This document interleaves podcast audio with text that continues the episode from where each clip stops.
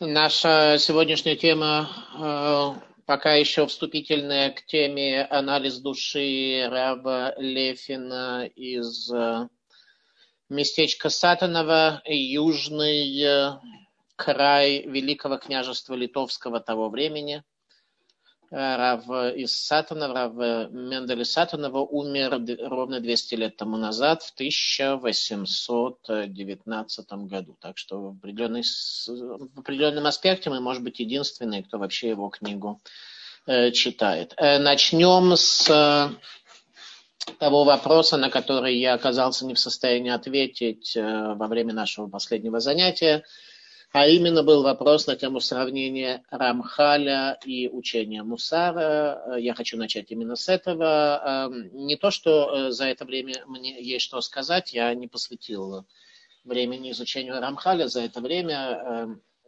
потому что у меня просто не было свободного времени, эм, но я немножко понял, как нужно дать э, ответ на этот вопрос – с другой стороны, со стороны учения Мусар, а, поэтому сегодняшнее наше занятие – вступление к учению Мусар, концепция Мусара. И э, для этого я хотел бы сказать следующее. Во-первых, Вилинский Гаон относился с небывалым уважением к Рамхалю. Рамхаль был чуть старше Вилинского Гаона, и когда Гаон обнаружил его книги, то он сказал, что если бы этот человек был жив, то Гаон пешком бы пошел в Италию и, по, и в Амстердам, где жил Рамхаль в свое время, для того, чтобы учиться у него. И еще сказал Вилинский Гаон, что у многих людей книги оказались более великими, нежели чем э, сами авторы. А в том, что касается Рамхаля, ситуация обратная – автор книги заведомо более велик, э, чем книга, которую он написал. Это э, не означает, что Вилинский Гаон э, еще раз с неуважением отнесся к книгам Рамхаля, но суть, детали я не знаю. Это кто-то другой, возможно, сможет объяснить тем, кого это интересует. Моя тема Мусар, и об этом я хотел сказать бы следующее. Для начала – воспользоваться цитатой из книги «Основы знания Машгиха из Ломжи» Рава Мойша Розенштейна, книга, которую мы издали в Литве. Группа людей, некоторые из них, может быть, еще здесь сегодня с нами находятся, на прошлом занятии они были. Вот. И, соответственно, Машгих из Ломжи задает вопрос как раз в отношении Рамхаля. Почему он решил издать свою книгу, если есть э, великие книги мудрецов э, Мусара прежних веков. И он говорит следующее. Теперь мне представляется правильным, вот в этой книге сказано, э, теперь мне представляется правильным объяснить, ради какой цели я выпустил в свет мою книгу. Разве у нас недостаточно книг по Мусару, для чего терять время на чтение моей книги? Не лучше ли читать книги Мусара, написанные решением и величайшим изохронем? Под величайшим изохронем а, Машгих излом же имеет в виду в том числе Рамхаля. В других местах своей книги он его упоминает непосредственно. На это ответим так. Различных а, яств и напитков невероятно много, однако мы не спрашиваем себя, зачем пить воду, не лучше ли выпить молока. А дело в том, что времена бывают разные, и люди, и в какой-то момент человеку нужна такая еда, в другое время уже другая, пусть и проще первой. То же самое можно сказать и о потребностях нашей души. В определенный период душа человека предрасположена к вину Тора Решуним, первых комментаторов, а в, другой, в другие моменты ей требуется вода Ахроним, и только если мы будем уверены, что слова, записанные нами в этой книге, слова истины, то в определенное время они могут потребоваться человеку, душа которого сейчас не готова пить выдержанное вино, а хочет колодезной воды. Поэтому, говорит автор, я решил, что не зря мои слова будут напечатаны в этой книге, ведь они, несомненно, истинные, будут готовы послужить тем, кто в какой-то час пожелает испить нашей воды, которая тоже бьет из источника воды жизни.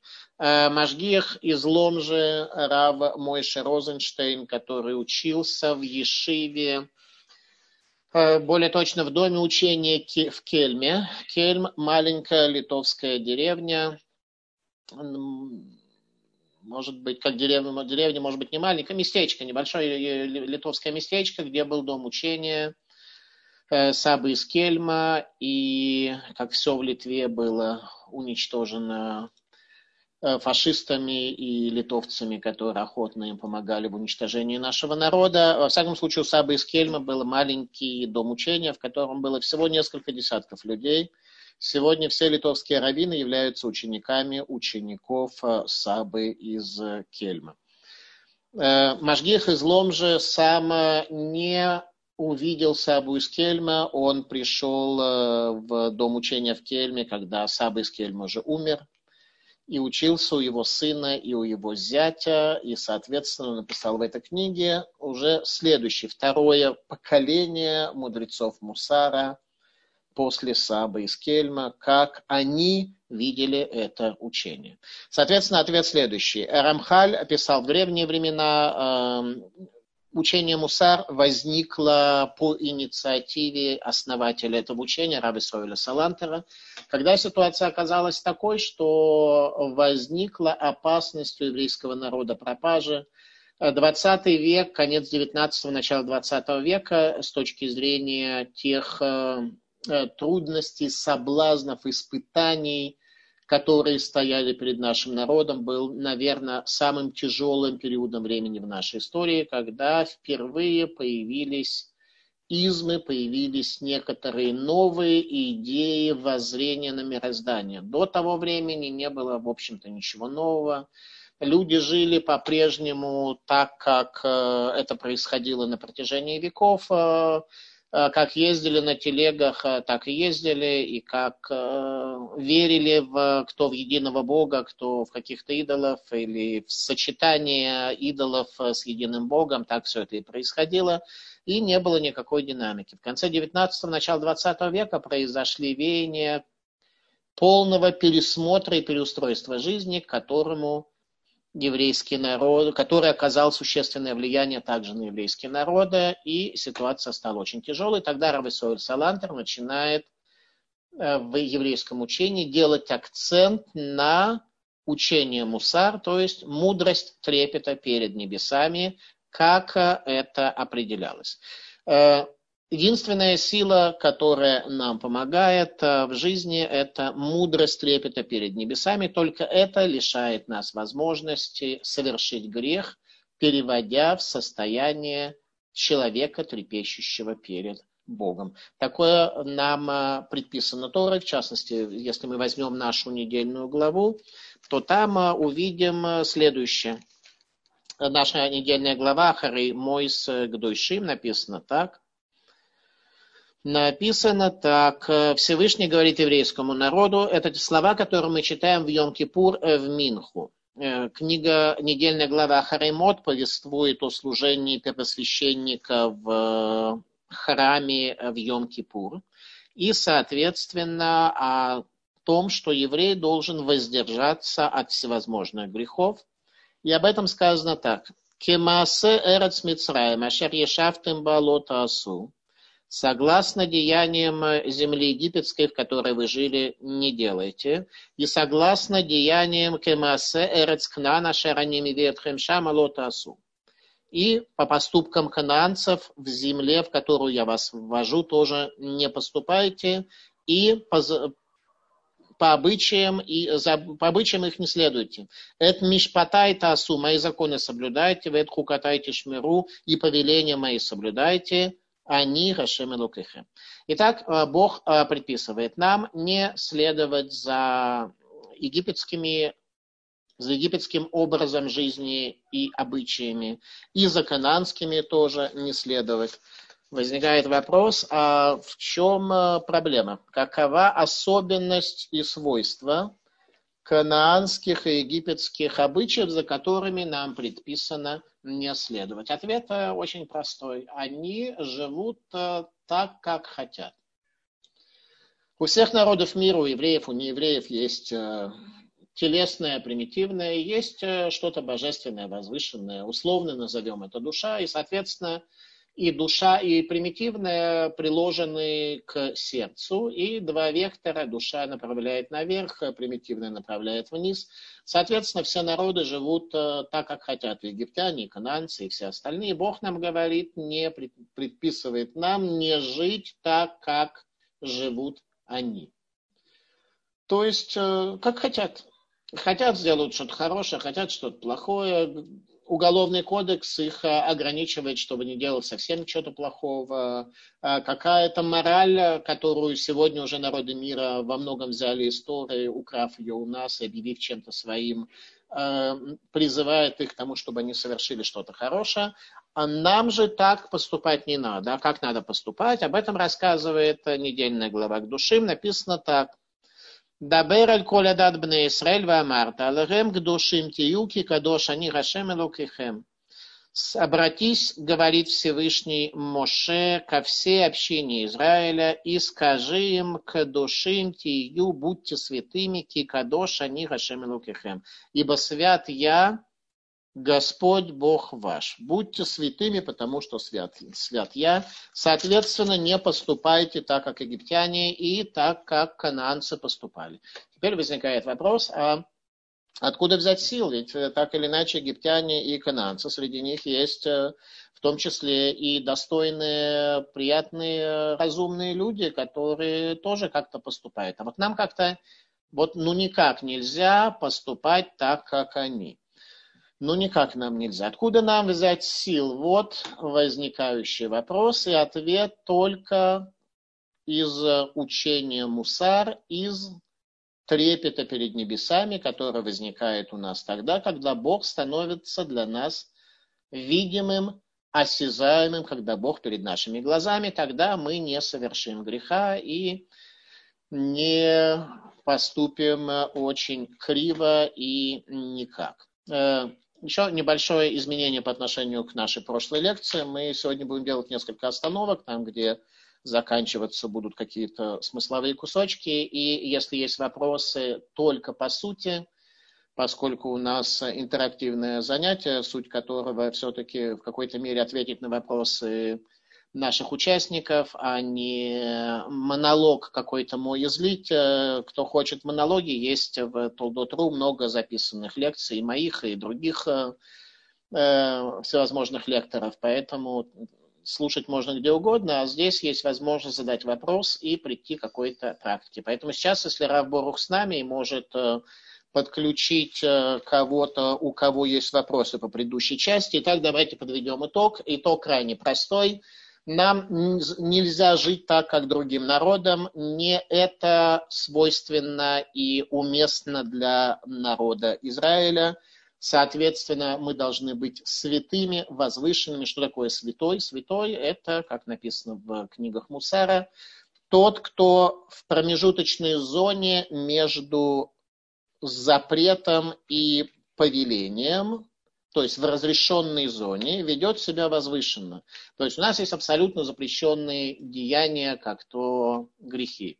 Есть заповеди, как то мецвод. есть промежуточная зона, когда мы живем, то, что называется, едим, пьем, спим. И это все можно делать возвышенно, а можно приниженно, упрощенно и и недостойно. Так вот, э, быть святым, э, о чем говорит наша недельная глава, означает быть возвышенным, достойным, чтобы твои дети, твои, твой муж, жена, в зависимости от того, что у тебя есть, э, твои соседи, все относились к тебе с уважением и видели, что это человек, создан по образу Бога, а не является кем-то вторичным. Эм, многие мудрецы, которые пришли к учению Мусара, их э, решение было очень простым. Они увидели образ Раба Исраиля Салантера и поняли, что человек, он э, божественное творение. Раб Исраиль Салантер был человеком, по которому было видно, что человек – это божественное творение. Э, Равборух, если там есть вопросы, то, может быть, на этом этапе мы кого-то подключим. Если есть Равборух. Я подключу э, всех. Есть у нас вопросы, задать. нет? Э, никто, я не видел, чтобы поднимали руку. Так, господа и дамы, там есть возможность э, на что-то понажимать, э, я не знаю на что. Кстати, хороший вопрос. Хорошо. Есть вопрос у кого-то, пожалуйста. Вы знаете, не о чем разговаривать. Есть о чем? Есть о чем говорить? Дов, Дов, говорите, вы в эфире. Да, интересно, как по нему было видно, по каким качествам?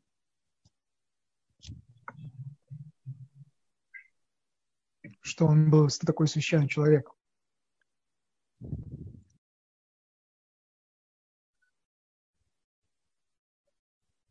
Рафхайм, Рафхайм, а, вы слышали? сейчас вы меня включили. Я пытаюсь вам позвонить, что вы меня включили, потому что я, э, вы меня тоже отключили, и, соответственно, я это...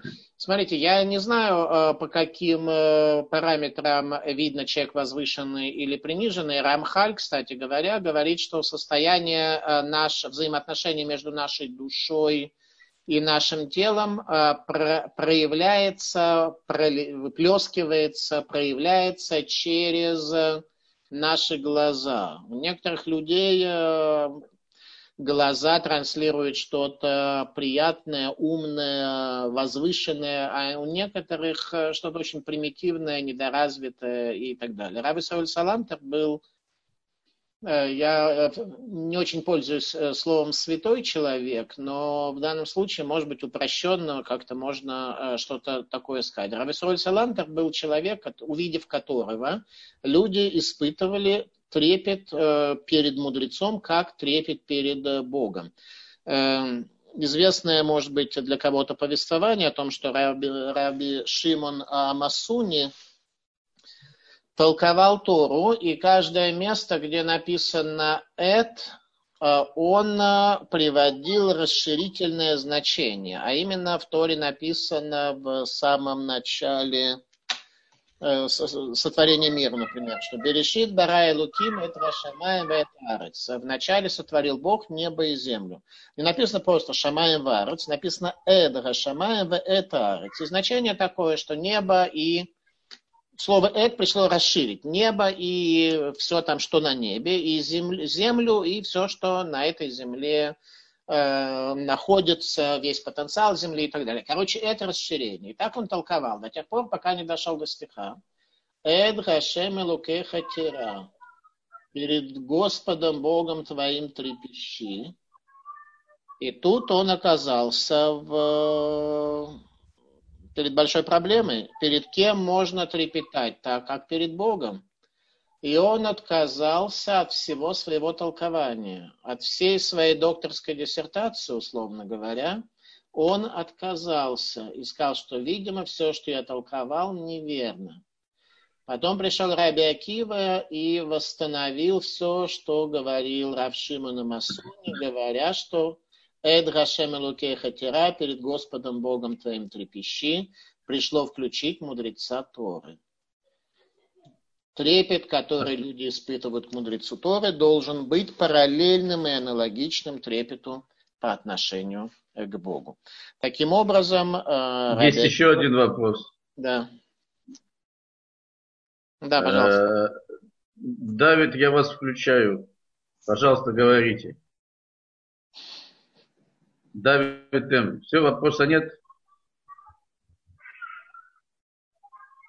Так, вопроса нет. А, хорошо, э, на этом этапе мы э, продолжаем дальше. Тогда еще раз мы будем останавливаться, поэтому у кого есть вопросы по, соответственно, каким-то темам, э, да, только вопросы по обсуждаемому, а не почему-то другому. В конце занятия можно можно спросить что-то другое.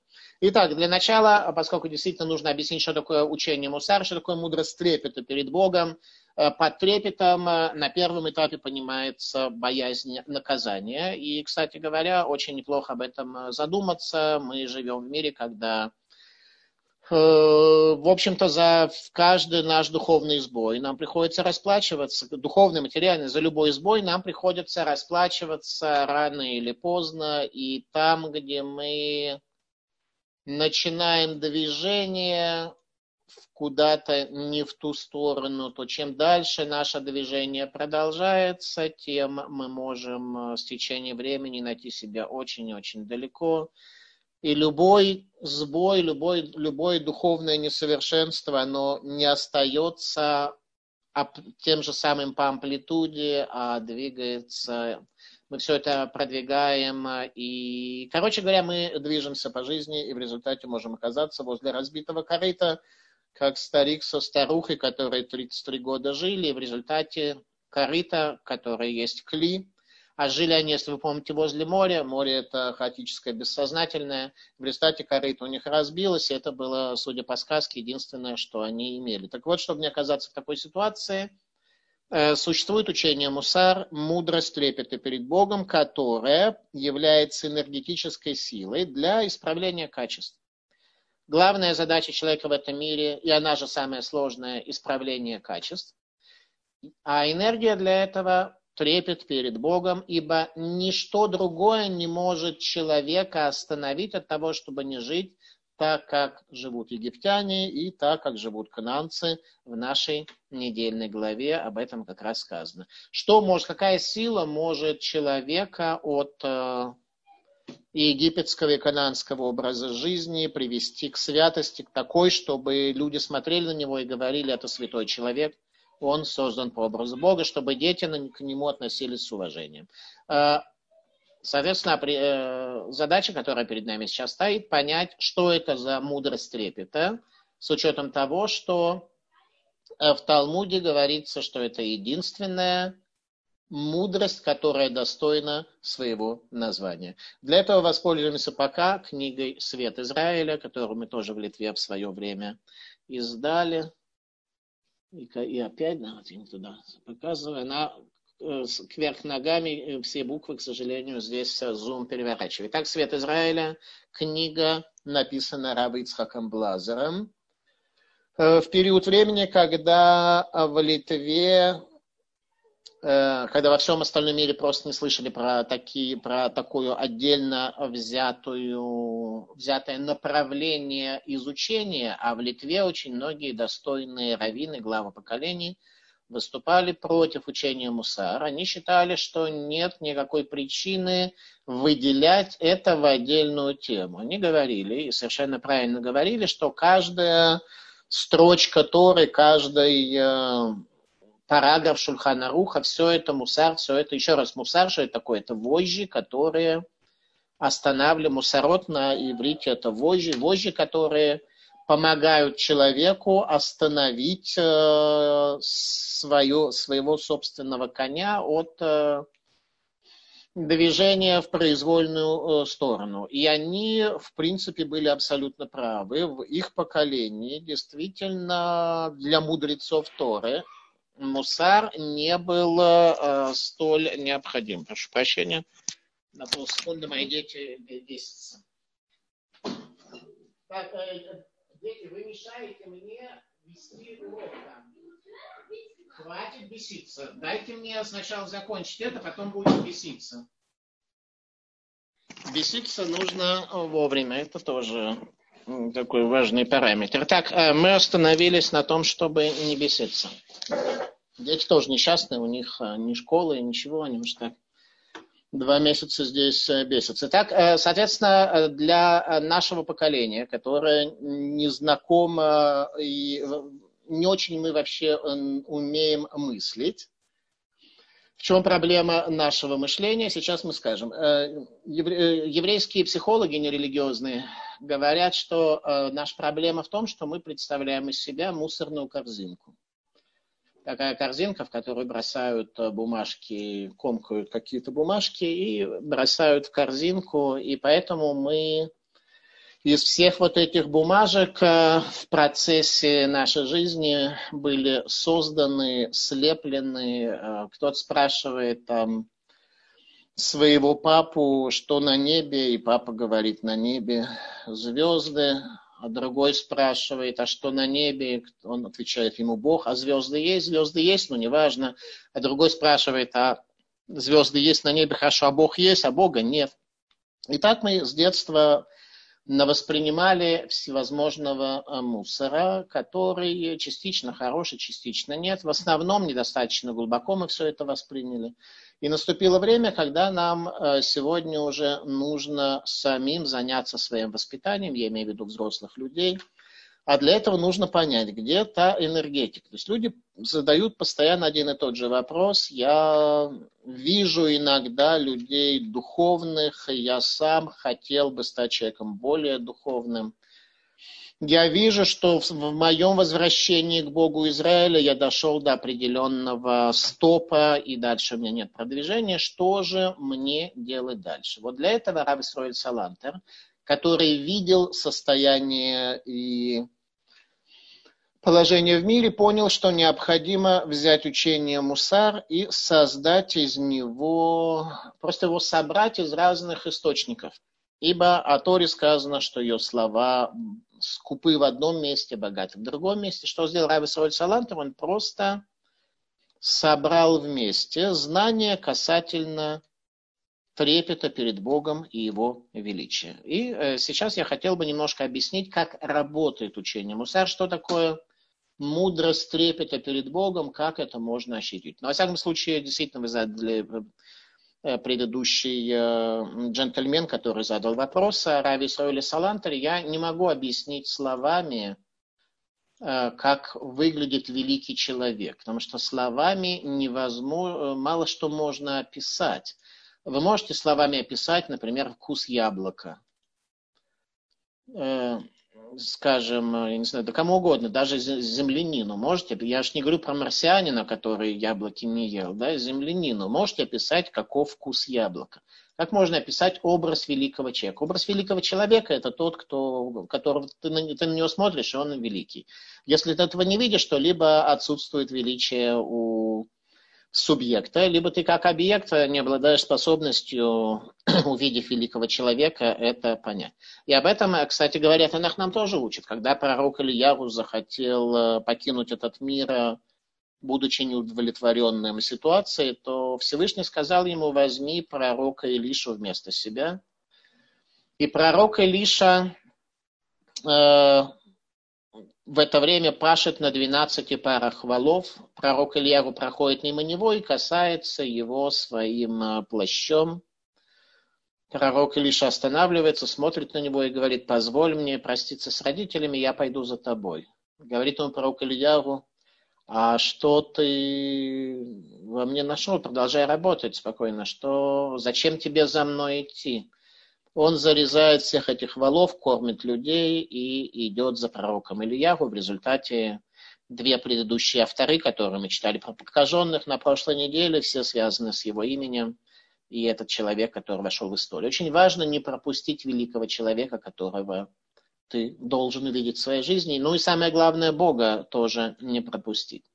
Итак, э, Раб Исроэль Салантер э, говорит следующее. Сейчас я пользуюсь вступлением, которое я написал в книге «Свет Израиля», где это, была, это первая книга по Мусару в Литве, которую написал Рав Ицер, Ицер, Ицхак э, Блазер, Рав Ицель Петербургер, который был раввином Петербурга на протяжении 16 лет – как раз в то время, когда многие раввины Литвы выступали против э, учения Мусар в аспекте того, чтобы сделать из него что-то отдельное и э, специфическое, тогда Рав Ицхак Блазер написал, Рав Ицель Петербургер, как его называют, написал книгу «Ор Израиль, свет Израиля», где объяснил концепцию – но поскольку э, сегодня нам требуется мост к мосту, концепция концепции, то, соответственно, я написал там предисловие, которое разъясняет концепцию Мусара, и сейчас, немного им воспользовавшись, я попытаюсь передать э, это вам.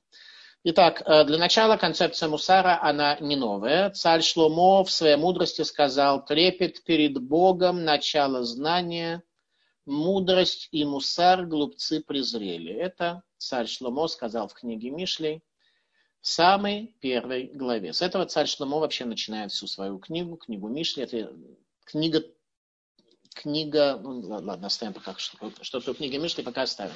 Итак, еще раз. Трепет перед Богом, начало знания, мудрости, мусар, глупцы презрели. Да? Итак, что такое знание с точки зрения царя Шломо? Трепет перед Богом.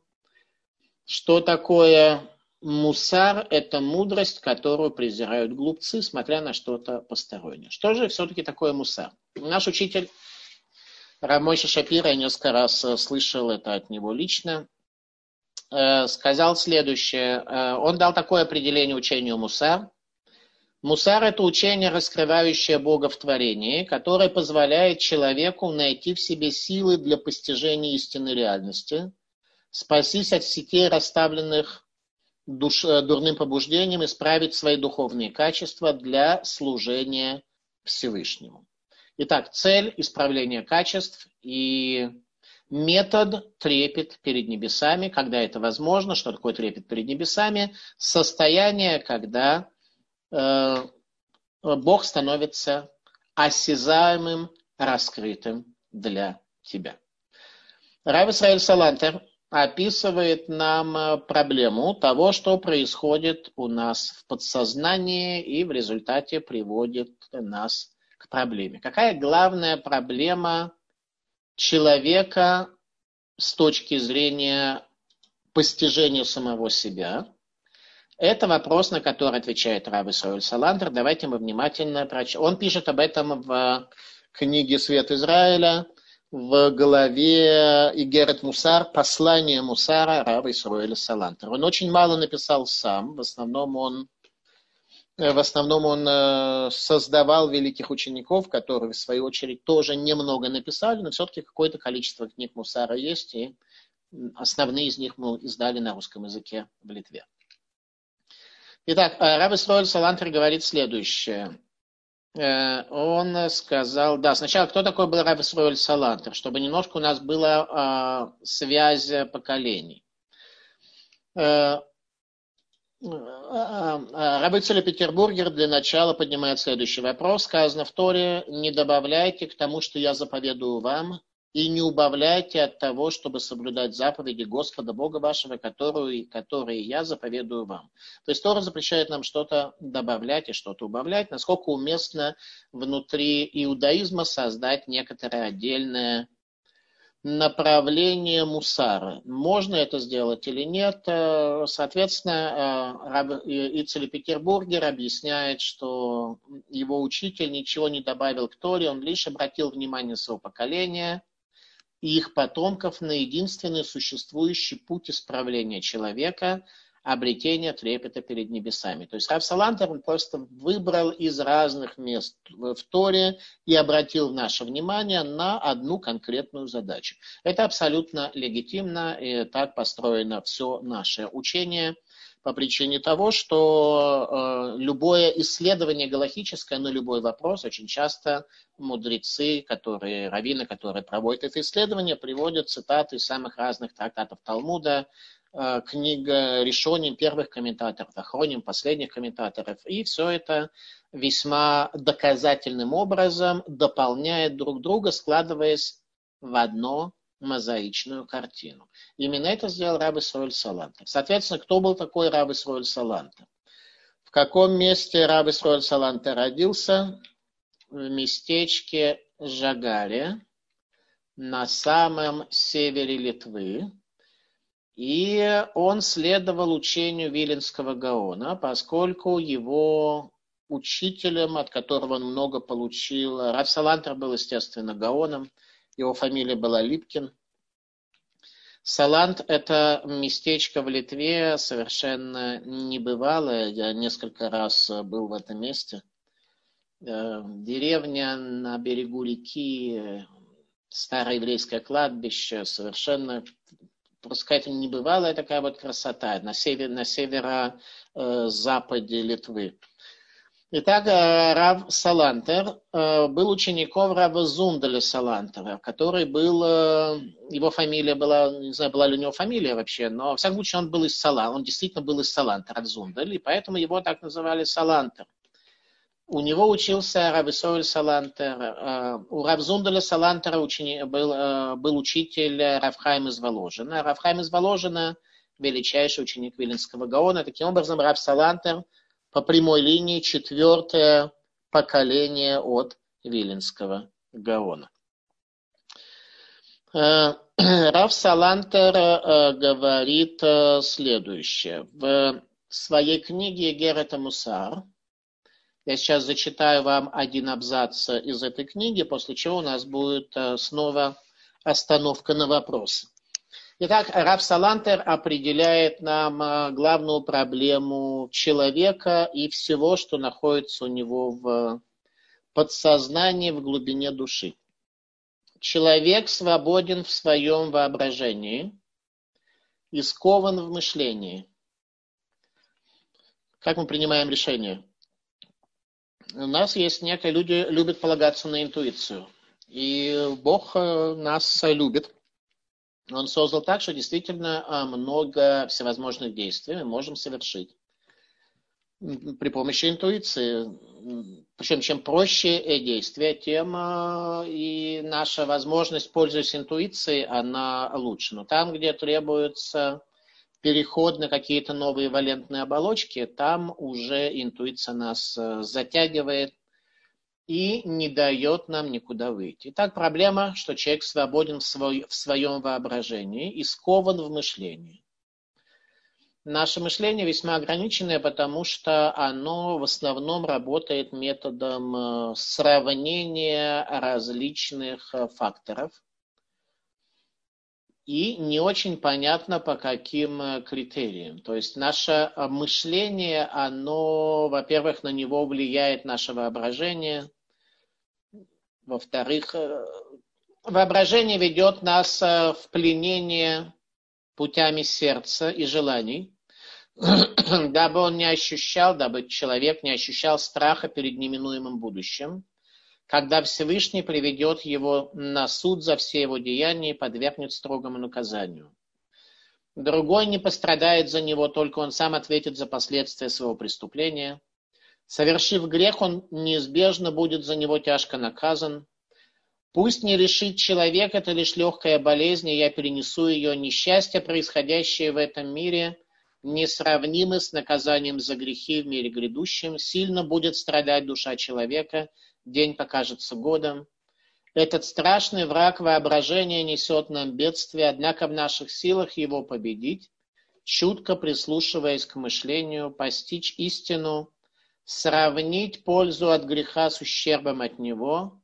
Но как же это трудно? Воображение – бурлящая река, в которой тонет мышление.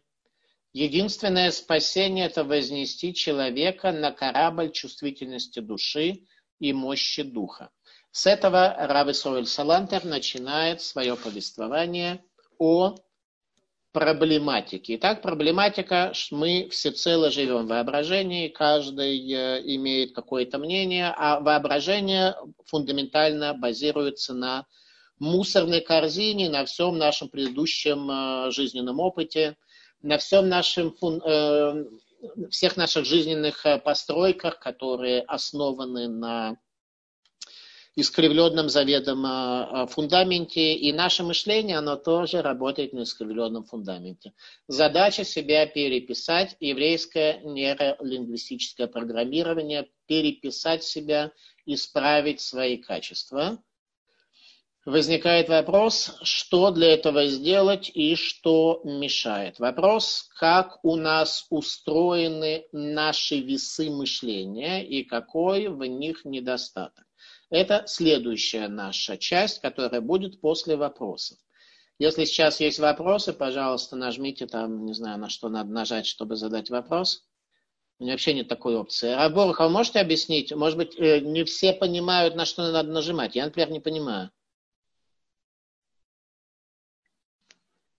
Э, я не понимаю. Раборух, вы с нами? Так.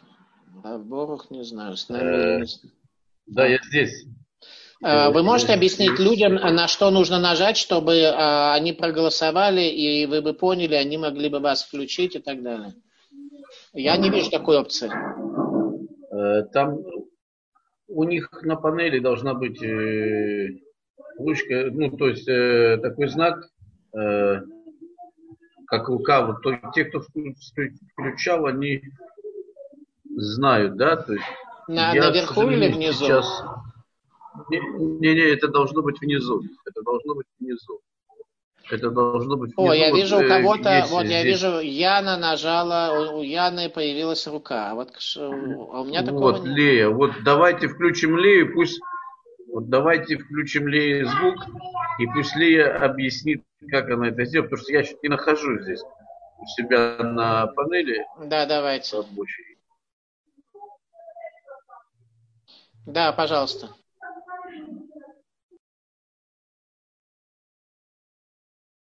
Hello. Пожалуйста, кто, у кого вопросы?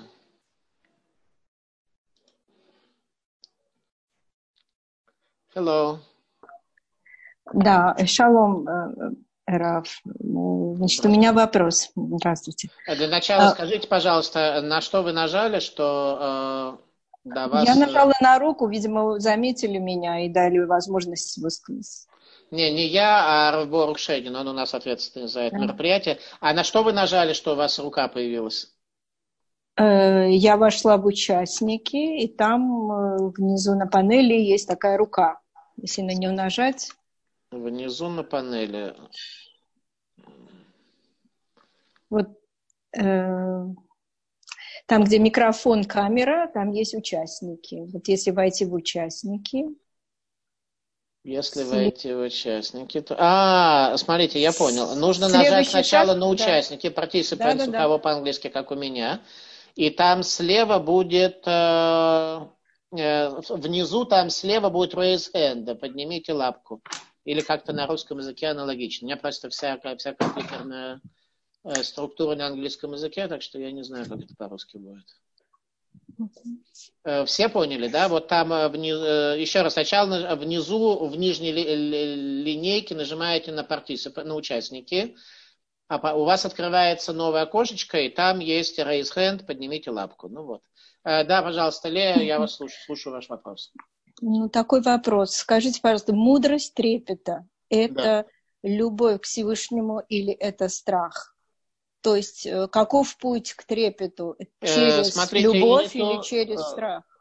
Смотрите, и не то, и не другое. Это более высокая структура. Это состояние, когда Бог перед тобой открывается так, что твоя душа преисполняется величия. Вот следствием этого является то, что э, у вас возникнет э, любовь к Богу и к Его учению, и э, страх в смысле опа- опасения оторваться от этого и так далее. Но трепет перед небесами – это более раннее понятие, когда перед тобой раскрывается истина, и ты, твоя душа оказывается захвачена величием Бога, которое раскрывается перед тобой. Следствием чего оживляется все остальное. Это То есть- единственная мудрость, это то, что должен сделать человек э, в своей жизни, чтобы получить. Короче говоря, в таком состоянии трепета ты не совершишь грех, ты не будешь примитивным, ты, э, и у тебя возникнет возможность продвижения вперед. Спасибо. Спасибо. Э, Есть еще вопросы? Еще есть вопросы? Нет? Нет вопросов. да. No other questions. Э, Хорошо, э, тогда мы э, движемся вперед. А, Вы, если будут вопросы, то еще нажимайте там на, еще раз внизу participants, участники. Здесь после- есть руки поднятые, Рафаэль. Но я так понимаю, что это люди тренировались. А, я не вижу э, рук поднятых. Тогда хорошо, включайте. Может быть, только вы их видите. Ну, Давайте я включу. Включайте того, у кого есть рука. Путает это все. Давид. Ага, это нет. Натали. Да, Натали, у вас был вопрос? Да, конечно, у меня есть вопрос. Рука поднята не просто так. Э, Шалом, добрый вечер, Квадрат. Скажите, пожалуйста, я, я ли- лично люблю э, мусар, и это очень помогает духовному росту. Без этого никак не представляю какое-либо продвижение, приближение к Творцу, не улучшая свои качества. Да. А, э, но у меня вот такой вот вопрос. А, Почему, например, э, другие течения в ортодоксальном э, иудаизме, они относятся к мусару как-то очень несерьезно, в данном случае я непосредственно имею в виду Хабад. Э, смотрите, э, хасиды создали нечто в определенной мере похожее, и, может быть, даже, можно сказать, аналогично. Э, я не могу сказать про других хасидов, но конкретно Хабад, они, в общем, создали нечто такое. Единственное, что у них как-то оказывается, что все, оно, любое занятие хабадника э, в основном, оно почему-то только звучит из того, что Рэби сказал так, Рэби сказал так, э, и, и все. В то время как в учении Мусар э, у нас все, все еврейское учение, начиная от Торы, пророков, Талмуда, то есть все учителя Мусара, они абсолютно не цитировали раба Исроиля Салантера, который был их учителем. Они в духе его учения, может быть, они получили от него метод учебы. Но вот если взять наши книги, да, например, которые мы издаем, где приводятся первоисточники, то там а, практически все, что существует.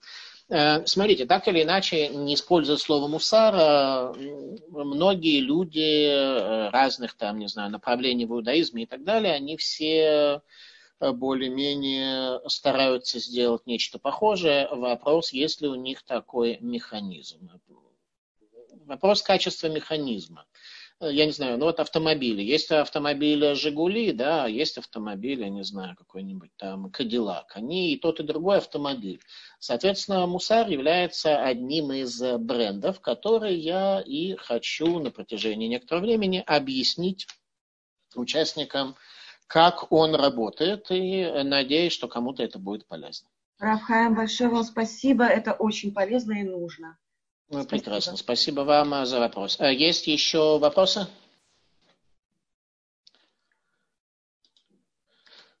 Uh, any questions? Добрый вечер. Есть еще вопросы? Еремия, да, пожалуйста. Да, добрый вечер. Я хотел спросить, вы говорили вот насчет мусора, что накапливается за жизнь. Возможно ли от него избавиться? И что для этого надо делать? И ну, из вашей практики сколько примерно проходит времени, ну, чтобы это... Знаете, я не, думаю, что я не расслышал ваш вопрос. Э, можете улучшить качество немножко? Ну, то постараюсь. Э, я, я э, хотел спросить насчет мусора. Как вы говорите, что за всю жизнь набирается мусора. Так я хотел спросить, как от него избавиться, от этого мусора, и из вашей практики, сколько проходит времени от этого, чтобы ну, у человека было... Э, очень, очень хороший вопрос. Вы тут э, сделали каламбур. Мусар и мусор, да, поэтому я сразу даже не понял, что вы говорите. А мусара с большой буквы – это как раз то учение, которое мы предлагаем. А в том, что касается борьбы с внутренним мусором, все зависит э, на самом деле от человека, от ситуации. Есть некоторые виды хлама, которые в нас фундаментально засел э, так, что, э, причем очень серьезные какие-то недостатки, изъяны, пороки, которые у нас есть, и порой оказывается достаточно только прожектором своего сознания осветить проблему, как оно мгновенно или почти мгновенно уходит. Иногда у нас есть проблемы, которые мы, э, в принципе, не, мы не знали, что это плохо, мы не видели. Что... То есть иногда совет может так быстро и эффективно работать, что у человека очень существенный недостаток пропадает сразу, когда он понимает, что не нужно держаться за эту защитную э, стену. Иногда получается, что человек всю жизнь борется и понимает, и старается, но у него ничего не получается, зависит от людей и зависит от Э, типа недостатка, который перед ним есть. Не, нету никаких общих правил. У каждого из нас своя душа. Каждый из нас, э, возможно, во время одного из занятий мы будем говорить о переселении душ. У каждого из нас уже проблемы далеко не в первой реинкарнации, поэтому э, нам сказано лишь одно, что мы должны сделать все, что в наших силах, и тогда Всевышний завершит оставшееся. Это и есть э, главная концепция. Постараться сделать все, что в твоих силах. Окей, okay, есть еще вопросы или мы движемся дальше? Я, я... Есть еще вопросы, Иеремия, я прошу прощения, есть еще люди, и я подключу их. Да, давайте. Валерия, пожалуйста. Если у нас есть Валерия, то пожалуйста. Валерия Брук. Пожалуйста, у вас поднята рука.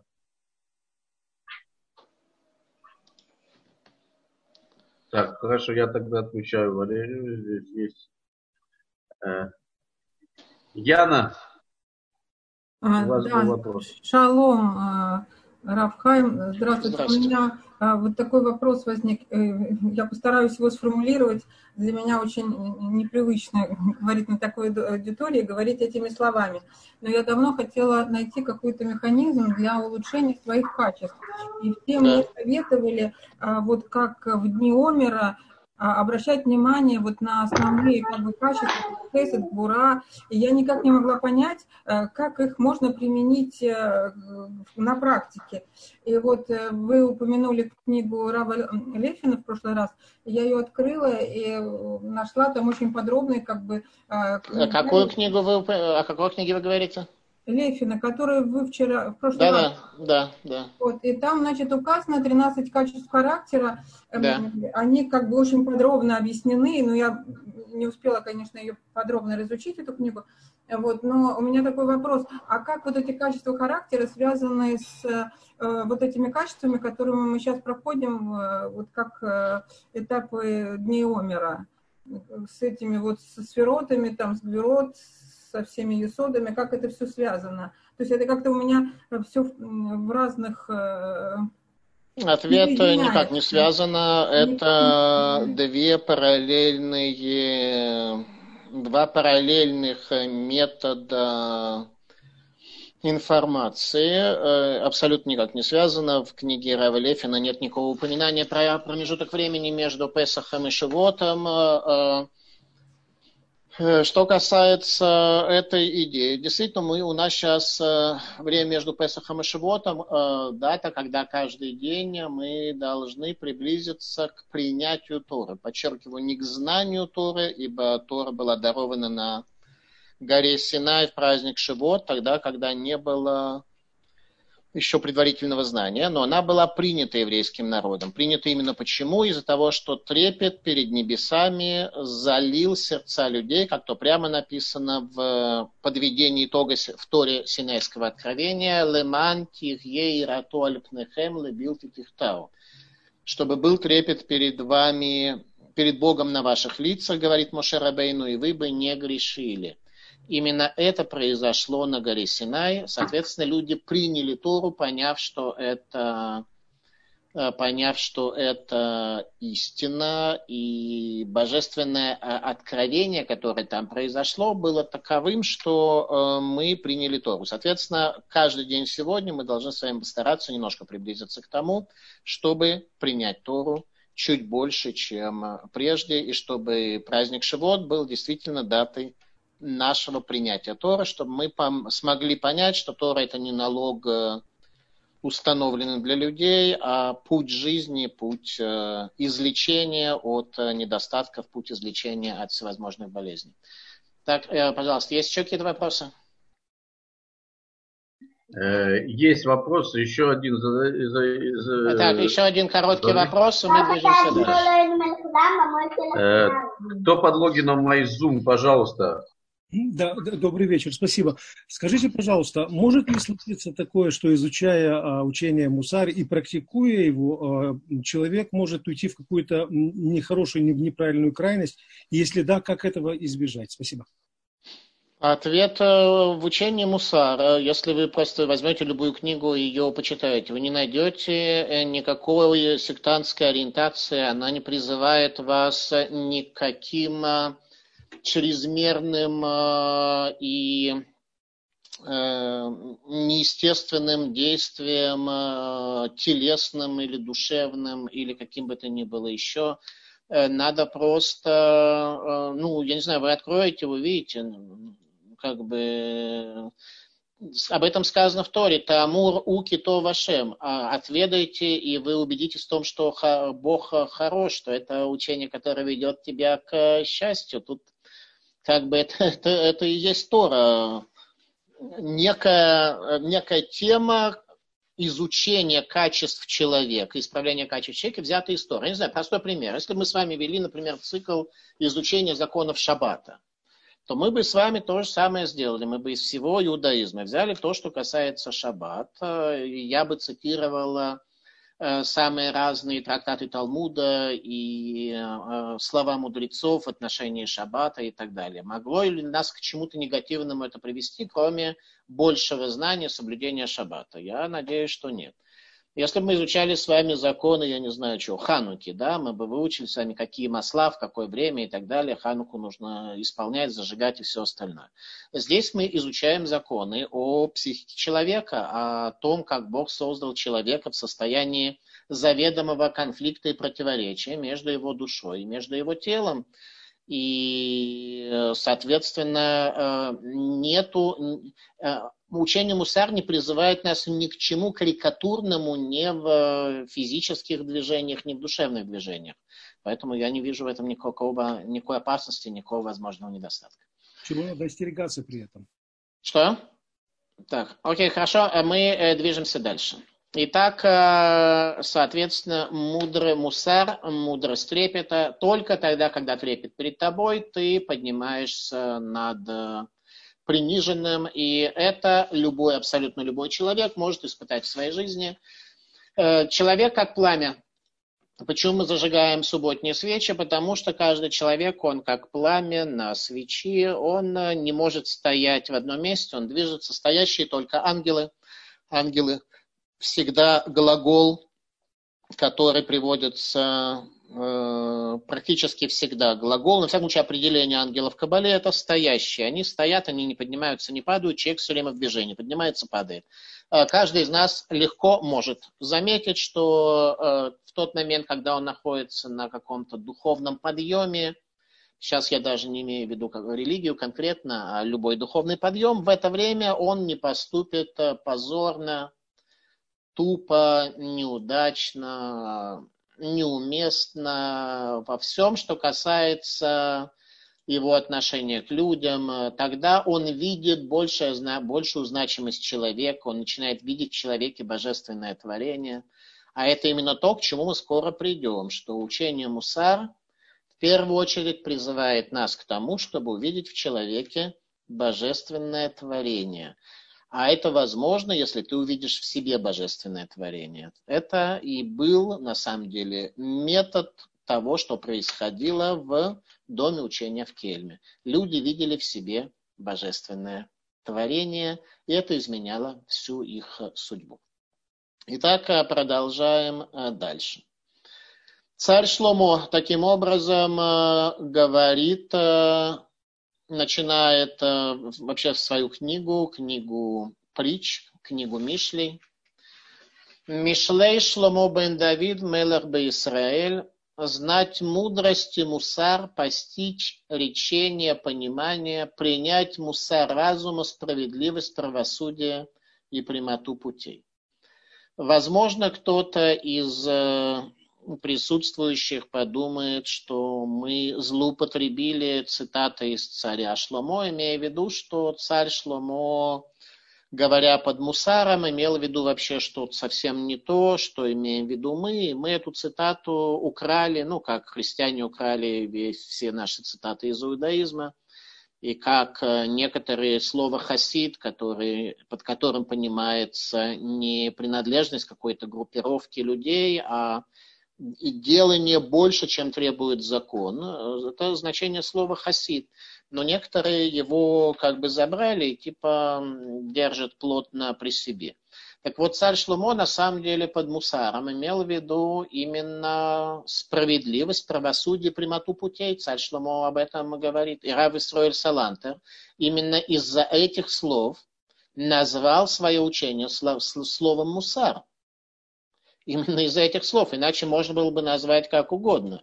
не мусар, а я даже не знаю, любым другим словом можно было это назвать. Слово мусар написано, слово мусар царь Шломо называет э, учение о исправлении качеств и постижении божественности именно потому, что это таким словом назвал царь Шломо и царь Давид. Виленский Гаон э, так разъясняет эти слова царя Шломо. Эта книга, то есть Виленский Гаон дает объяснение с самого начала книги Мишли. Это можно увидеть в комментарии Мишли Виленского Гаона. Легко это можно видеть. Эта книга Мишли посвящена мудрости мусару. Человек должен постичь мудрость, чтобы не попасть в сети дурного побуждения, расставленные перед его ногами, и не следовать за его соблазнами.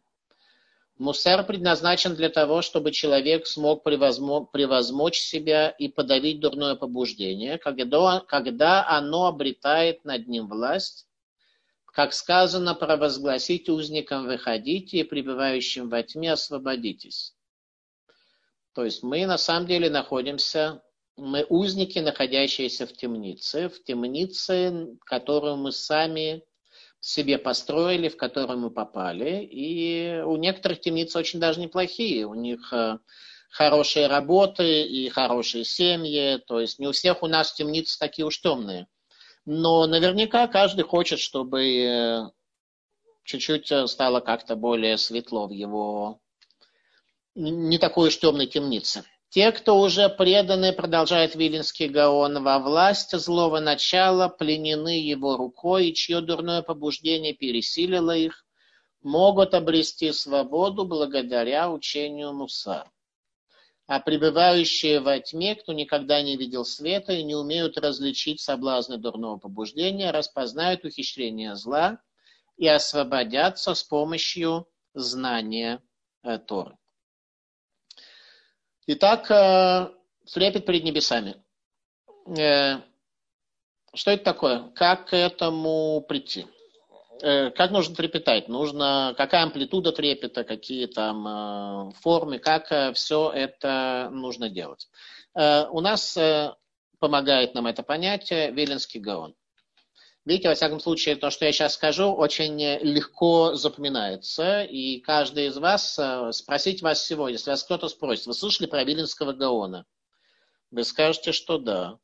Вас спросят, а почему его называют Гаон? Вы скажете, ну, я не знаю почему, но типа до Виленского Гаона на протяжении 700 лет э, людей не называли Гаонами.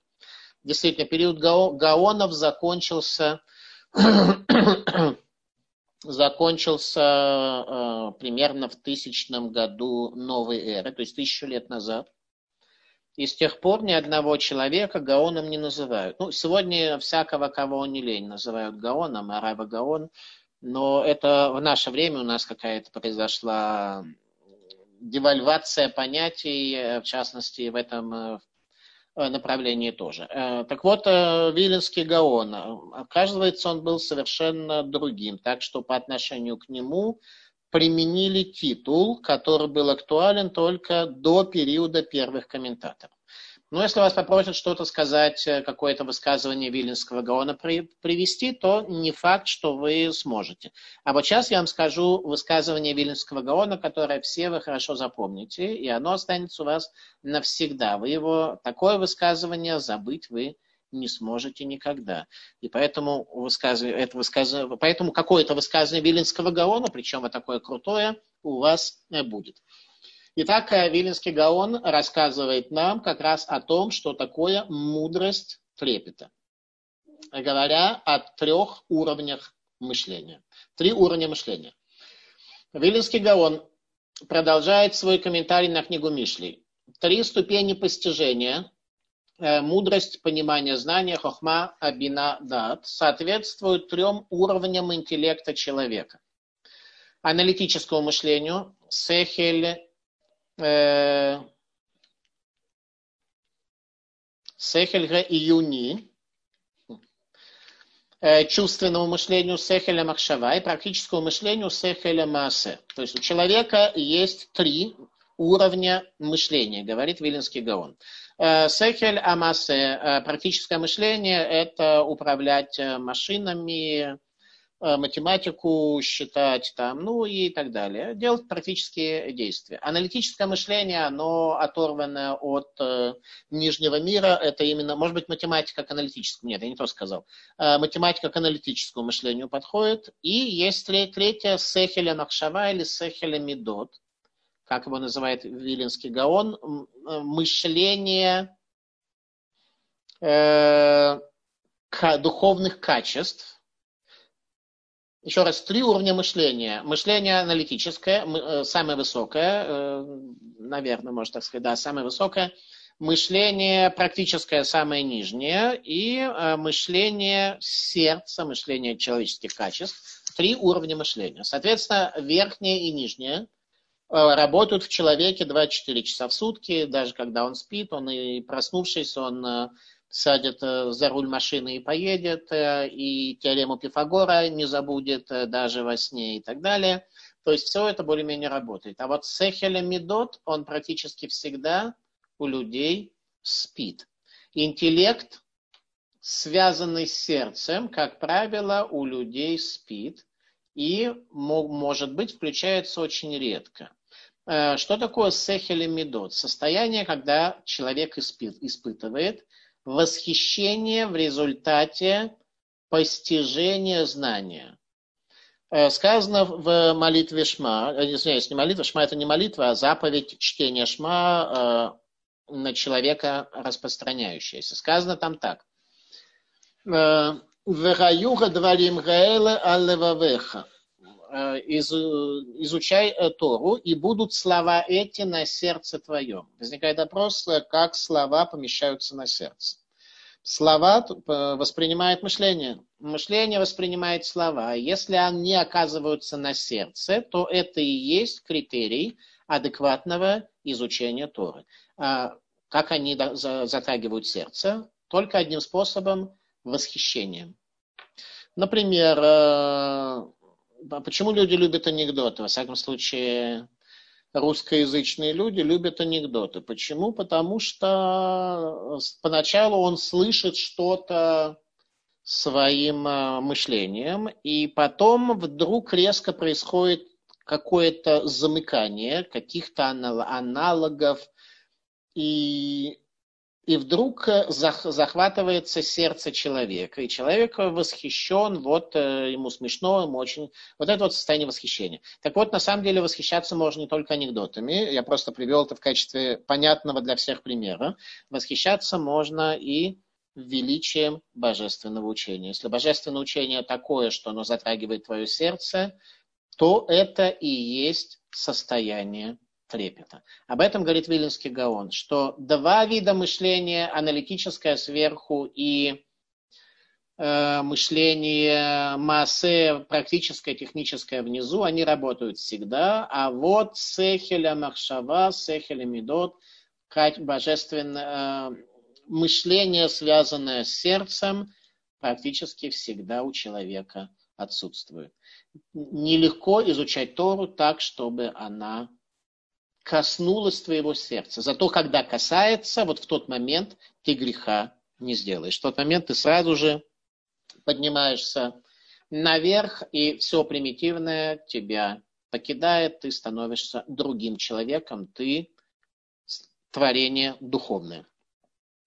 Э, Вильнюсский Гаон говорит о том, что существует у нас, соответственно, три типа э, форм служения Творцу. Есть у нас повеление, хуким, заповеди, которые не имеют э, ясного разъяснения в рамках э, Нижнего мира. Есть у нас законы Мишпатим, которые имеют ясное значение в этом Нижнем мире, хотя общая значимость поднимается нам намного выше, поскольку на иврите вообще нет слова «смысл». У такого мыслящего народа, как народ Израиля, вообще нет слова «смысл» на иврите. Есть слово «машмаут», означающее «значение», и есть слово «таам», означающее «вкус». скорее, нежели чем смысл. Так вот, обычно для слова «смысл» на иврите пользуется «таама», означающее «вкус». Почему нет у нас слова «смысл»? По причине того, что все, что нам дает Тора, мы не можем всецело объемлить э, смысл сказанного, и лишь небольшой таам, лишь небольшая проекция вкуса, э, проекция смысла на нижний мир нам доступна, она и называется таам, э, вкус. И, соответственно, смысл в аспекте э, нижней проекции э, тоже определяется этим словом. Итак, есть хуким, э, законы, которые мы это переводим в наших книгах как повеление – Законы – это то, что в какой-то мере понятно в Нижнем мире, и заповеди мицвод. Повеления на небесах, они э, хуким, почему нету э, у них ясного значения на земле, потому что они на небесах. Как э, наши учителя говорят, что что такое мишпатим закон? Мишпатим обычно пишут, у евреев тоже. Берется пергамент, и они пишутся. Соответственно, что такое письмо? Это нанесение чернил, условно говоря, или какого-то другого красителя на какую-то бумагу. На какую-то бумагу.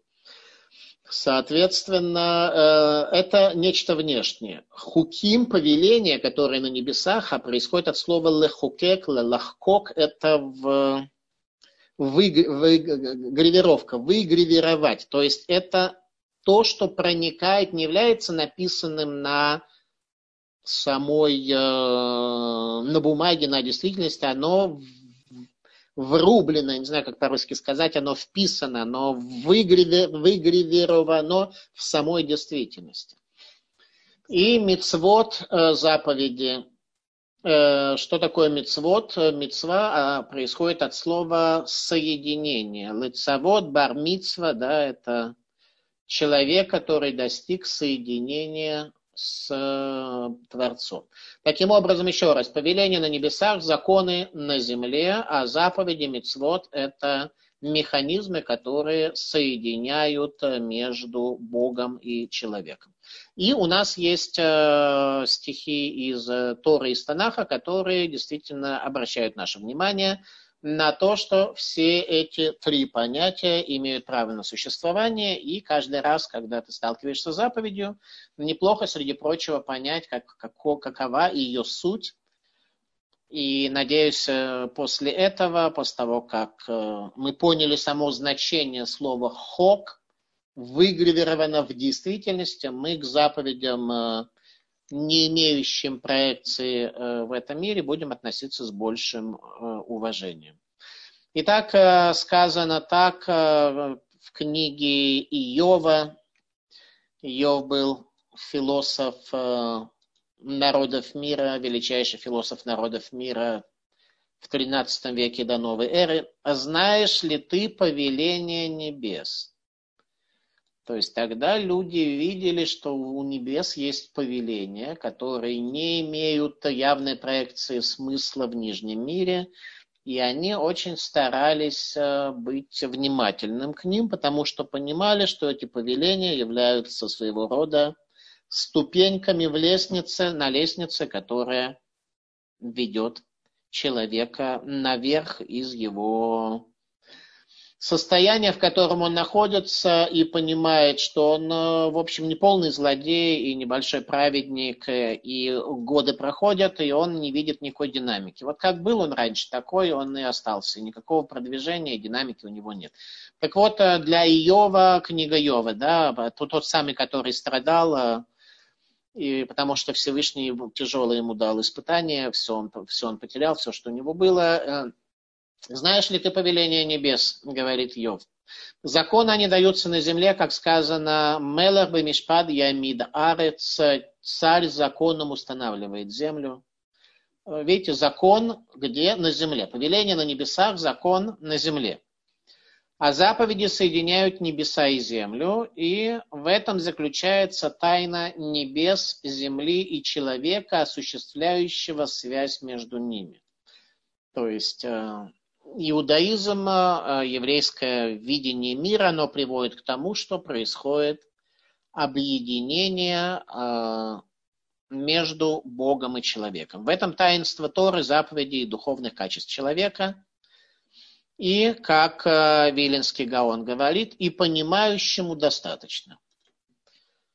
Когда наши учителя говорят понимающему достаточно, то означает, что нужно много раз перечитать сказанное. И вот речь идет про вот эту книгу Света Израиля, не туда опять ее показываю, Свет Израиля, э, Рав Исоль Салантер, Рав Ицхак Глазер. Все наши книги есть э, в Толдот.ру в электронном виде, поэтому можно их там почитать. Э, чтобы глубже понять этот основополагающий комментарий Виленского Гаона, который разъясняет суть учения Мусар, нам потребуется немного больше узнать о творении, о небесах и земле, о человеке, предназначение которого принять участие в процессе творения, о добром и злом начале, заложенных в потомках Адама, о Торе, божественном учении, дарованном еврейскому народу, и об изменениях, которые произошли в мироздании после вкушения первым из людей плода древа добра и зла. Для начала давайте э, я подведу итог. Если есть какие-то вопросы, сейчас вы можете понажимать на нужные клавиши. Э, пока я подведу итог, еще раз Вилинский Гаон говорит следующее, что э, есть у нас три уровня интеллекта. Интеллект Сехельга Иуни, интеллект аналитическое мышление, есть у нас мышление чувств, есть у нас мышление практическое. Соответственно, верхнее и нижнее мышление работают у человека всегда, а, нижнее мышление, а среднее мышление необходимо для того, чтобы сердце человека было захвачено восхищением. Когда от изучения Торы сердце восхитилось, а это, обратите внимание, это не Рав Исраиль Салантер придумал, уж тем более не я, это повеление, которое находится в Шма Исраэль. Шма Исраэль – слова, которые мы произносим ежедневно. Там сказано о том, что в раю дворим раэле аль и будут слова эти на сердце твоем. То есть слова Торы должны затрагивать твое сердце. Сердце – это не имеется в виду механизм по перекачиванию крови, а некоторая структура, которая, во-первых, является «я» человека – когда человек говорит, я решил, что пойду в синагогу, я решил в синагогу не идти, я, я решил сделать мицву или я решил совершить грех. То кто этот я? Я – это его сердце. Соответственно, когда слово Торы лежит на я, грех он не сделает. А как это возможно? Только и исключительно одним способом, когда человек находится в состоянии восхищения от раскрывшейся перед ним божественности, это и есть инструмент для исправления себя, это и есть мудрость трепета. Это и есть единственная энергетика, которая может нас менять и приводить во что-то другое.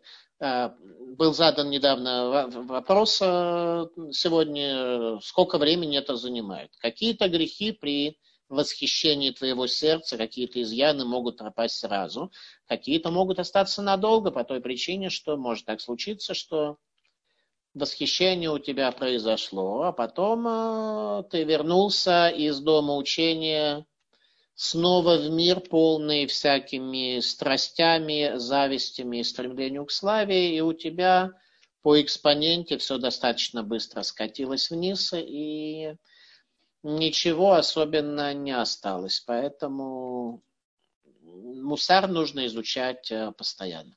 Э, пожалуйста, есть вопросы у кого-то?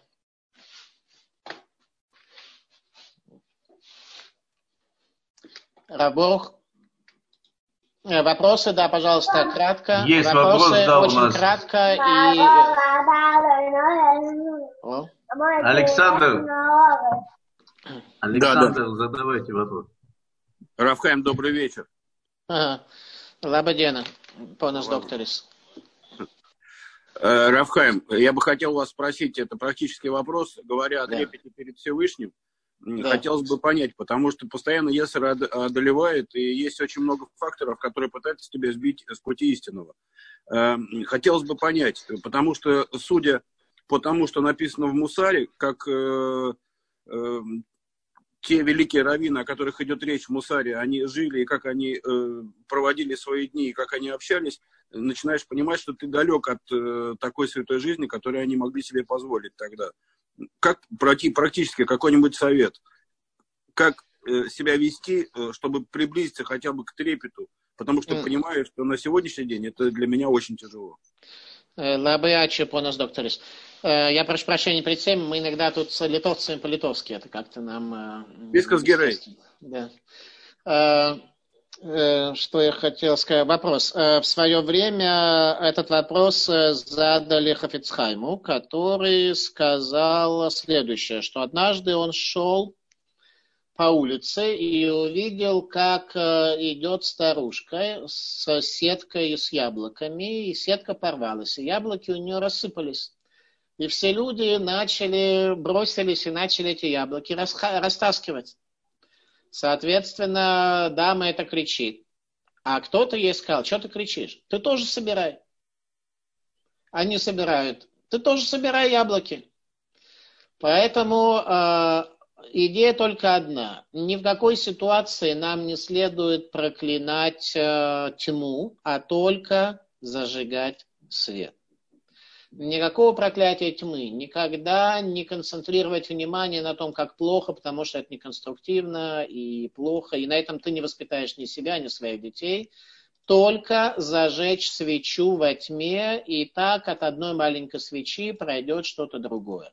Э, смотрите, каждый из нас имеет свою какую-то э, Всевышний перед каждым человеком ставит свои задачи, и некоторым людям совершенно не нужно стать виленским гаоном э, и, или даже гаоном, э, не знаю, временного э, какого-то местного значения. Каждый из нас должен стараться построить свою жизнь. Всевышний за каждым из нас наблюдает, Всевышний каждому помогает.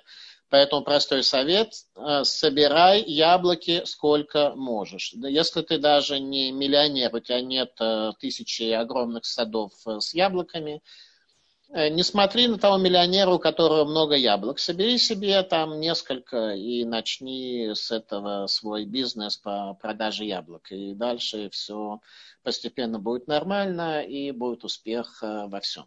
Э, начинай исправлять себя, начинай э, задумываться над тем, что можно исправить, начинай изучать Тору так, чтобы твою душу затронуло восхищение от ее величия. И тогда будет э, хорошо. Я, например, на протяжении многих лет изучал книги пророков, потому что там книги, мои лекции можно найти тоже для желающих на сайте Толдот.ру и на сайте исток.ру, там все диски с моими лекциями выложены. Э, кому это интересно, э, причина, по которой я начал изучать Танах, потому что там э, приводятся образы великих, изучение которых и постижение которых вызывало у меня слезы как следствие трепета перед, небесами, возникшее в результате изучения образов великих. Э, соответственно, учение Мусара, оно тоже раскрывает эту информацию, и тоже слово информация здесь не подходит.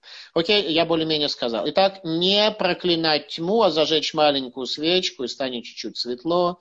И потом эти свечи будут помнить э, многие люди, говоря, что мы знаем мы одного, человека, мы знаем человека, который целые люстры купил и много осветил, тогда знаем вот одного, который только у него было мало средств, мало возможностей.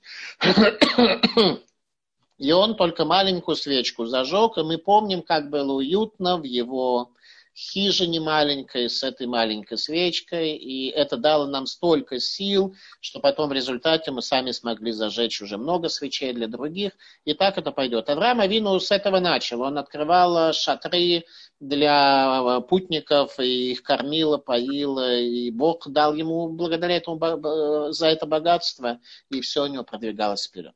Э, пожалуйста, есть еще вопросы? Спасибо, Рафхайм. Visu geru, ponas doktoris. Ačiū labai. Да, да, есть э, вопросы.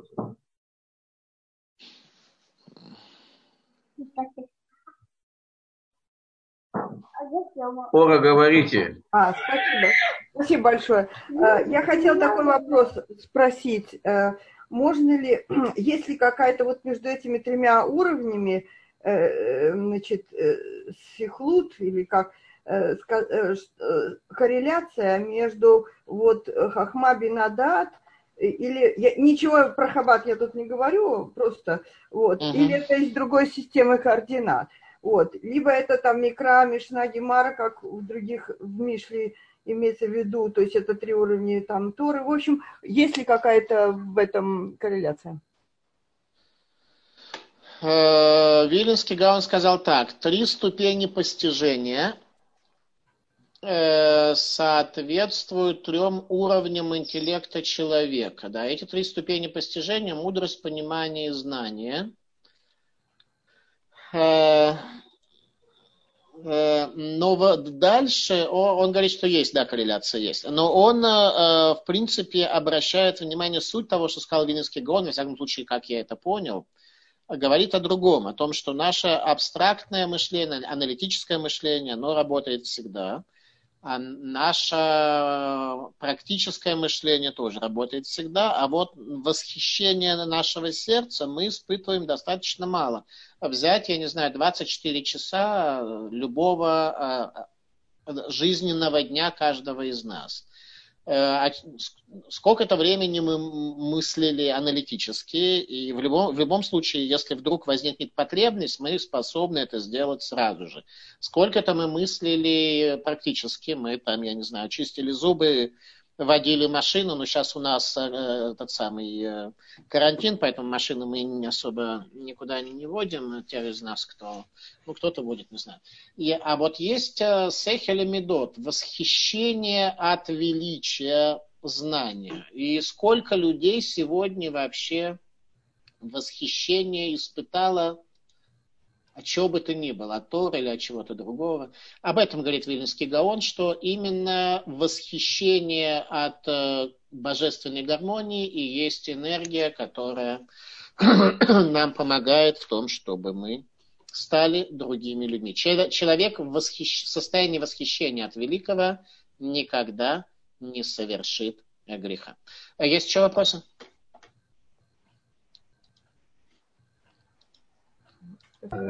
Нет, вопросов. Вопросов больше нет. Замечательно. Итак, э, мы остановились на том, что о том, что э, все на самом деле каким-то образом связано с грехом первого человека. Тогда у нас началось, произошли существенные изменения внутри нашей структуры. Еще раз, Э, тема, которую на протяжении длительного времени будем изучать, так или иначе анализ души, но для того, чтобы говорить об анализе души, я не могу сейчас э, начать э, что-то конкретное с учетом того, что у нас у каждого своя душа, у каждого свои проблемы и свои, наоборот, достижения, и свое душевное здоровье, свои душевные болезни. Поэтому рассказывать про какие-то конкретные проблемы, методы их лечения, я не уверен, что правильно. Лучше сначала я раскрою саму теорию, сам, саму суть, и тогда станет уже все понятно. Итак, э, человек э, создан по образу Всевышнего. Как то сказано, сотворил Бог человека по подобию своему. И каждый из нас, э, соответственно, является созданным по образу Бога. Что это означает? Простое, самое простое значение, что мы должны быть творцами мы должны сотворить свой мир. Не быть э, захлестнутыми какими-то веяниями, эмоциями, начиная от гнева, кончая э, радостью от лести. Мы должны быть э, людьми, которые будут управлять этим миром, во всяком случае, тем, не во всяком случае, а именно своим миром, тем миром, который наш – и мы не должны э, быть э, э, захлестнуты чем-то. Быть захлестнутым любым влиянием не соответствует концепции творения. Извиняюсь, концепции Творца. Творец не захлестнут ничем внешне, поэтому и человек должен всегда контролировать себя. Итак, сотворил Бог человека своему, и значит мы предназначены для великих свершений, мы предназначены быть э, творцами своего мира. Об этом сказал царь Давида в псалмах. «Ветихасрегу мят мейлуким веквод вадар театрегу». И лишь немногим ты умолил его перед Богом, и славой и красой ты увенчал его. Царь Давид говорит, что человек лишь немногим умолен, не знаю, можно так сказать по-русски, умолен перед Богом, и лишь немногим ты умолил его перед Богом. Ветехасрегу меат мейлуким. Те из вас, кто читают, э, сейчас скажу какой, восьмой псалом, там об этом сказано. Ветехасрегу, то есть человеку от Бога совсем немного. Вопрос, как нам в себе этот потенциал раскрыть. Что для этого необходимо сделать? Необходимо следующее. Итак, э, какова была концепция сотворения мира? Она была следующая. Сказано, что вначале Бог сотворил небо и землю. Земля была Тогу и Богу.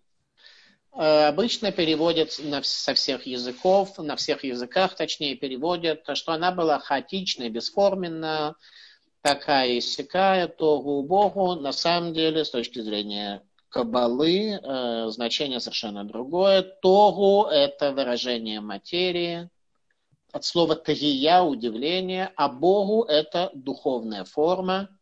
Богу, кто знает иврит, Богу, в нем оно.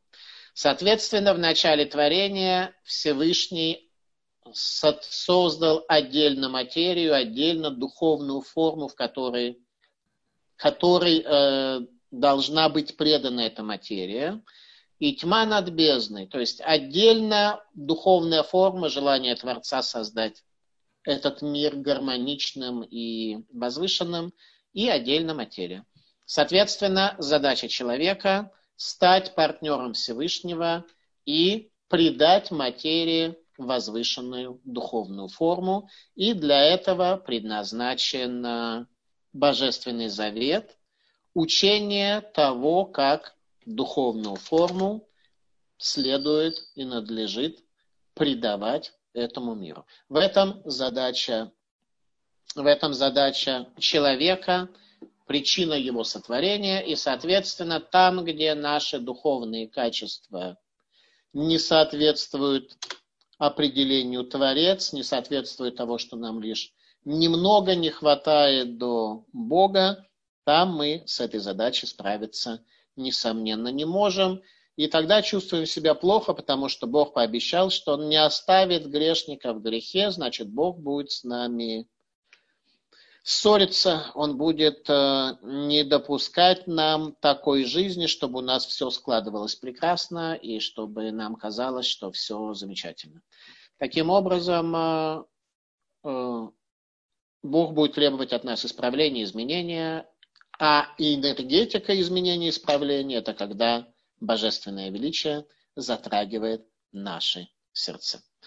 Окей, э, на этом я хотел бы сегодня остановиться. Если есть еще вопросы сначала по этой теме, потом нет, то, пожалуйста, э, может быть, я подведу, пока вы там нажимаете на клавиши э, с вопросами, может быть, я пока подведу итог того, о чем мы сегодня говорили. Мы начали с того, что мы начали с того, что мы начали с того, что я процитировал высказывание Машгиха Ешивы Ломжера Мойша Розенштейна, который э, был, который э, практически не спал, не спал ночью, который в холодной, э, неотапливаемой практически Ешиве Ломже находился с утра до вечера, преподавал Э, разговаривал с учениками, домой он приходил только для того, чтобы прочесть кидуш по шабатам.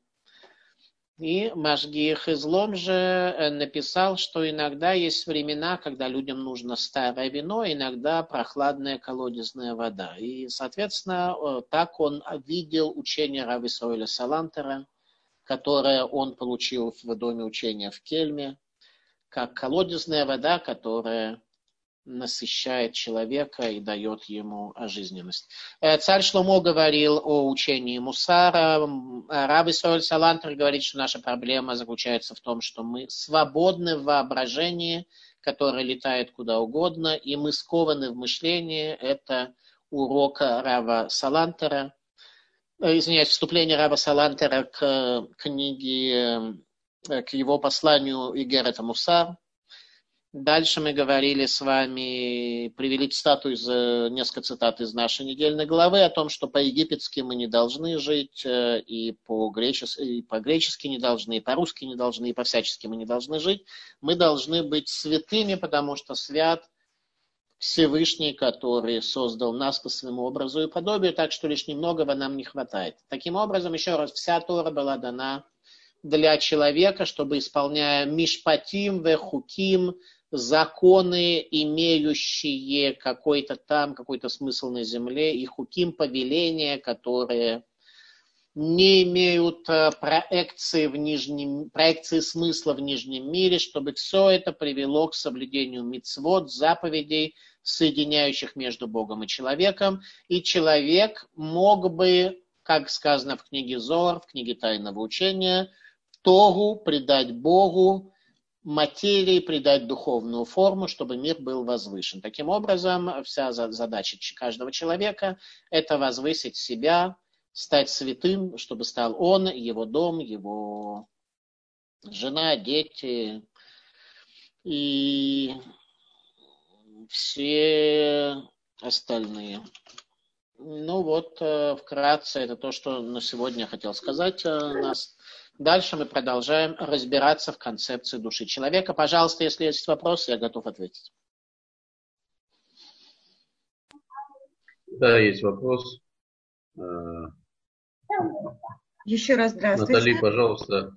Да, Рафхайм, скажите, пожалуйста, вот касательно трепета, поможет ли человеку, если попытаться взглянуть на мир и на все остальное, все, что нас окружает, и на свой внутренний мир, и на внешний, глазами ребенка, как будто в первый раз увидеть что-то и таким образом как-то удивиться, вот, ну, попытаться вспомнить вот эти вот первые свежие ощущения новизны, красоты. И в том числе это поможет, поможет ли это пробудить э, нас трепет перед самим Всевышним? Об этом говорит Саба и Слободки. Мы сейчас работаем над э, изданием книги Сабы и Слободки. Э, великого ученика Сабы из Кельма, который приехал в землю Израиля и основал Ишиву Хеврон, если вы слышали. Сначала он была в самом Хевроне, после погрома 1929 года. Мы очень подробно описываем в книге все эти события. Э, исторические. И Саба из Наварта говорит совершенно верно, что главная наша проблема – это то, что у нас все чувства отмирают, умирают, и мы ничего не испытываем. И более того, он говорит, что главная задача, которая, э, главное объяснение, почему нам мудрецы установили благословение, чтобы мы каждый раз об этом задумались. Как-то, когда, каждый раз, когда я об этом говорю, я вспоминаю ситуацию, что мы как-то ехали в Хайфу, и по дороге у нас было немножко времени, мы по дороге с э, маленькими детьми и женой мы полезли на гору Кармеля, там есть всякие пещеры интересные и так далее. Короче, что и маленькая дочь, моя младшая дочь, э, на каком-то этапе ей это надоело, она, она говорит, в чем здесь вообще так много времени проводим? Здесь же, энпоклум, здесь же ничего нет. Я посмотрел на нее и говорю, здесь на горе Кармель, находящейся возле Средиземного моря, ничего нет, и она сразу поняла ситуацию. Она тогда была, ей было лет 5-6, она сразу поняла ситуацию и сразу же признала, что она не права. Это вам дополнительный урок мусара. Каждый раз, когда вы что-то слышите, об этом мы будем говорить как о механизмах. Э, один из главных механизмов э, – это принятие увещевания. Весь мир для нас является зеркалом, нас все шпыняют, пинают и так далее, когда мы мешаем. Соответственно, каждый раз нужно э, делать из этого выводы. Моя дочь сразу признала, что она не права, что гора Кармель – это не скучное место, где совсем нечего делать, а очень даже там подходит это под определение божественного чуда, чуда божественного творения. Таким образом, благословение является механизм, чтобы каждый раз мы задумывались над тем, что вкус яблока, он э, таков, э, что действительно мы каждый раз испытываем божественное творение. Недавно мы читали про Моше Рабейну, который бросил змея, и змея, не змея этого, палку бросил, и палка в змея превратилась, э, и так далее. И Машгих излом же, в частности, пишет, э, э, представьте себе ситуацию, что если бы сегодня какой-нибудь раввин объявил, что он показывает чудеса, бросает свой посох, и тот в змея превращается, то какое бы количество людей оплатило билет за то, чтобы прийти на такой сеанс? Такие билеты, каждый билет стоил бы тысячи долларов, и был бы снят самый большой стадион, который только существует в мире. И все бы ломанулись на этот стадион, чтобы посмотреть, как Равин из посоха будет делать э, змея. Однако, говорит Машгих излом же, можно совершенно бесплатно прийти и посмотреть, как из маленького яйца рождается птенец. Яйцо, в котором какие-то жидкости находятся желтое, белое. С течением времени оттуда реальный живой пушистый птенец вылезает. И это не стоит миллионов до тысяч долларов, и не надо на стадион ехать. Это все, это полное чудо. На, все, на это все скажут, ну, так что тут удивительного, это природа. Продолжает Машгих излом же, как будто природа это нечто позорное, нечто недостойное, нечто что не является чудом. Мы живем в мире, который всецело, всецело чудо. И вопрос, насколько мы это оцениваем. Вот для того, чтобы мы это могли больше оценить, то мудрецы нам призывают нас к тому, чтобы мы произносили благословение. Пожалуйста, если есть еще вопросы, я готов ответить. Благодарю, Раф. Да, есть вопрос. Еремия, пожалуйста. Да, да. Я только хотел сказать э, ну, вам, чтобы вы не волновались за книг, когда вы показываете, мы нормально видим, не зеркально. Все, а, спасибо. да? Потому да, что да, я, все... вижу, я вижу зеркально, я понял. Нет, нет, мы нормально видим, спасибо. А, я понял. Короче, все эти книги выставлены в, в этом самом, в Толдот.ру для прочтения в электронном виде. Желающие получить это в бумажном виде – можете заплатить символическую цену, это поможет нам в издании следующих книг. Так, если вопросов больше нет, то всем успехов. Э, надеюсь, на следующей неделе у нас будет продолжение. Э, в этот день или в другой следите за объявлениями на Толдот.ру, и мы будем в контакте. Всего хорошего, всем успех, успехов в работе над собой. Пока, если еще раз, давайте два конкретных э, вывода пока мы сделаем. Э, первый вывод – это стараться учить Тору так, чтобы было восхищение, чтобы знание приходило и затрагивало сердце, то есть восхищение. Второе – понять, что мы не являемся кем-то там а, более развитым, чем динозавры, а мы являемся боже... участниками божественного процесса, и от нас требуется Тогу придать Богу материальной форме, придать э, божественную, божественную форму, и механизм, э, инструкция для этого находится в Торе, Соответственно, для того, чтобы осуществить эту задачу, мы должны исполнить слова царя Давида, Ветехасрегу мят мейлуким беквод вадар театрегу. И не хватает ему лишь немногого до Бога, красоту, красотой и величием окружил его. Если мы придем к этому, то все начнет работать. Э, а прийти к этому мы можем только если Тора будет затрагивать наши сердца, и мы тем самым, используя эту энергию, будем исправлять себя, о чем и говорят учителя Мусара. Всем всего хорошего, шалом, литраот. До следующей недели. До свидания.